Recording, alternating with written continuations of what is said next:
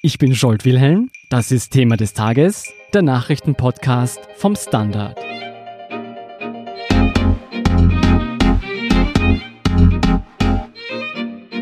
Er ist die Nummer 5 der internationalen Tennis-Weltrangliste und ein echtes Ausnahmetalent made in Austria. Die Rede ist von Dominic Thiem. Beim aktuellen Saisonfinalturnier in London steht der 26-jährige Niederösterreicher bereits im Halbfinale. Nach Erfolgen gegen Roger Federer und Novak Djokovic. Was Team im Kreise der Tennis-Superstars auszeichnet, welches Potenzial noch in ihm steckt und weshalb er dennoch nicht Österreichs Sportler des Jahres ist, erklärt Sportredakteur Florian Vetter. Hallo Florian. Hallo, Servus. Wie würdest du Dominik Thiem beschreiben? Dominik ist ein sehr äh, lieber Typ, höflich, zurückhaltend und was er richtig macht, er trainiert mit besonders hoher Intensität und Konzentration und er ist immer bereit, alles zu geben. Er konzentriert sich auf das, was notwendig ist. Und das ist Tennis spielen. Er ist kein Social Media Star. Er tritt abseits des Platzes eigentlich nicht auf. Er spielt einfach Tennis. Das ist das Entscheidende. Und Tennis spielt er sehr gut. Wie hat er sich in den letzten Jahren entwickelt? Ja, also sein Aufstieg ist kontinuierlich vonstatten gegangen. Und in dieser Saison, also jetzt 2019, hat er schon nochmal einen ordentlichen Sprung gemacht. Wie hat sich denn dieser Leistungssprung bemerkbar gemacht? Wo sich Dominik Thiems äh, Leistungssprung besonders bemerkbar macht, ist, dass er die Besten jetzt schlägt und auch in länger dauernden Partien. Seine mentale Ausdauerleistung ist phänomenal. Er hat fünf Turniere gewonnen, so viele wie noch nie zuvor in einem Jahr. Er hat zwar schon noch ein paar Hänger gehabt, aber die Siege, die er gefeiert hat, Indian Wales, dann war er wieder im Finale von den French Open. Er hat die Turniere in der Heimat gewonnen, Kitzbühel und Wien was in meinen Augen besonders schwierig ist, weil dort der Druck noch höher ist als bei anderen Turnieren. Und das haben auch vor ihm nicht viele österreichische Spieler geschafft. So wie er jetzt spielt, sagt er es auch selber, er ist in einem Flow. Also auch der Saisonfinish ist einfach unglaublich. Jetzt sag mal, der letzte große Tennisstar aus Österreich war doch Thomas Muster. Steht Team jetzt schon auf einer Stufe mit dem großen Altstar? Nein. Das kann man ganz eindeutig mit Nein beantworten.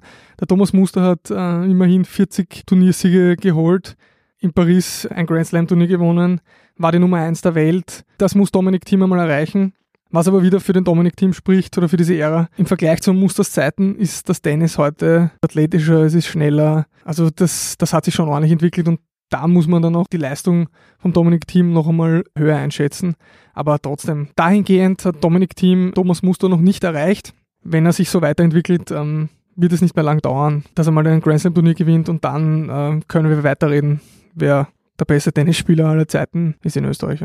Wie würdest du dein Teams Tennisspiel beschreiben? Er ist ein kompletter Spieler, wie noch sein Trainer Nicolas Massu beschreibt. Es gibt nichts, was er nicht kann, technisch. Er spielt schnelles Power-Tennis. Äh, es ist einfach eine Augenweide auch wieder in dem Spiel gegen den Djokovic. Auf dem Platz kann er alles. Jetzt ist nur noch die Frage, ob er das im Kopf auch umsetzen kann, um dann wirklich die ganz großen Siege noch zu holen. Die ganz großen Siege fehlen ihm eben noch. Hat er denn das Potenzial, die großen drei, Djokovic, Federer und Nadal, abzulösen? Er hat auf jeden Fall das Potenzial, die drei größten Tennisspieler vielleicht aller Zeiten abzulösen. Aber man muss sich das einfach mal anschauen, was in den letzten 10 bis 15 Jahren auf der ATP Tour passiert ist. Ähm, seit 2004 gab es 64 Grand Slam Sieger und nur 10 davon hießen nicht Roger Federer, Rafa Nadal oder Novak Djokovic. Also Unglaublich. Sich, ja, es ist unglaublich. Man kann sich also ausrechnen. Leicht wird das sicher nicht, aber viele sprechen ja da von einer möglichen Wachablöse, dass der Dominik Thiem und auch einige andere jüngere Spieler die drei Großen da vorne eben entthronen. Und irgendwann muss diese Wachablöse auch passieren weil Roger Federer ist schon 38. Rafa Nadal, der einen sehr kräfteraubenden äh, Stil spielt, ist 33, hat auch schon einige Verletzungen hinter sich. Novak Djokovic ist 32. Der Dominik Thiem ist 26er, ist im absolut besten Athletenalter und es ist nicht nur in meinen Augen eine Frage der Zeit, bis dieses, diese unheimliche Siegesserie da vorne von den drei Großen äh, einmal endet und ähm, andere Spieler ins Rampenlicht treten und endlich ein Grand Slam Turnier gewinnen. Ja. Seit dem Frühjahr hat er ja einen neuen Trainer und einen neuen Manager.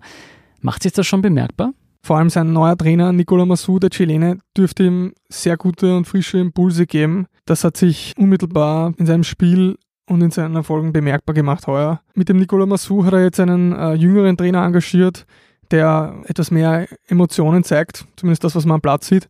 Was aber besonders wichtig ist, ich glaube, dass sie sich abseits des Platzes besser verstehen und ich glaube, dass der Dominik mit dem neuen Trainer eine bessere Gesprächsbasis hat als äh, mit dem Günter Bresnik, mit dem er halt so viele Jahre zusammengearbeitet und das Verhältnis dürfte sich da etwas abgenützt haben. Wie gut Team aktuell Tennis spielt, sieht man ja bei dem ATP-Finale in London. Er steht ja bereits im Semifinale. Federer und Djokovic hat er schon geschlagen. Kann er jetzt den Titel holen?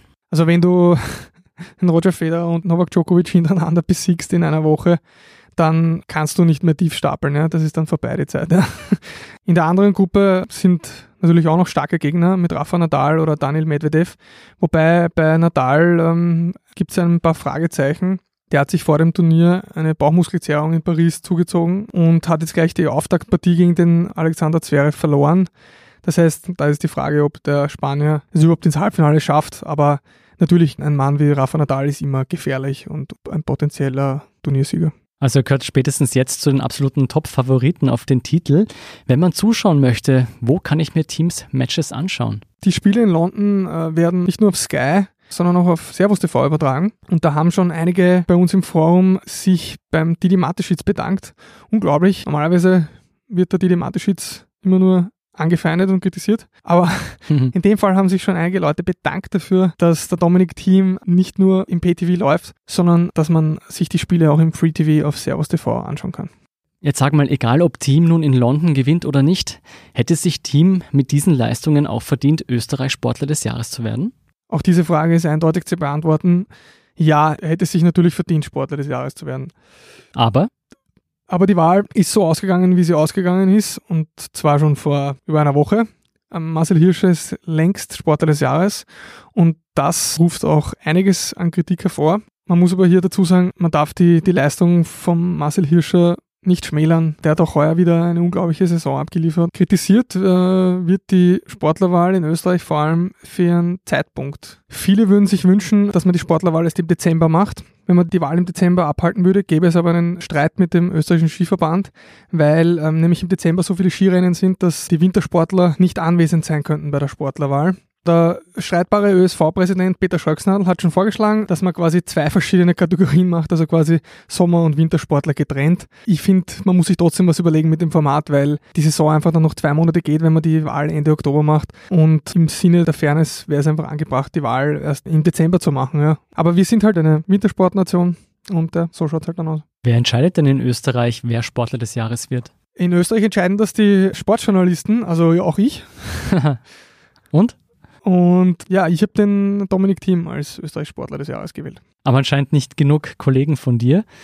Ist die Fraktion im Westen und bei den Skisportlern so groß? Ja, offenbar. Aber ich bin der Letzte, der hier den Erfolg und die Leistungen von Marcel Hirscher schmälern wollen würde. Dominik Thiem ist ja noch jung. Glaubst du, wird er in den nächsten Jahren die Auszeichnung bekommen? Ja, definitiv. Also das ist dann nur noch eine Frage der Zeit. Also wenn er sich jetzt in der nächsten Saison nicht verletzt oder irgendwas vollkommen Absurdes passiert. Also wenn er auf dem Niveau weitermacht, dann wird, äh, wird Dominik Thiem nächstes Jahr Österreichs Sportler des Jahres werden. Also davon gehe ich aus. Ja. Wir freuen uns jedenfalls schon aufs Halbfinale in London am Samstag. Das Finale ist für Sonntag angesetzt. Vielen Dank, Florian Vetter, für diesen Einblick. Vielen Dank für die Einladung. Wir sind gleich zurück.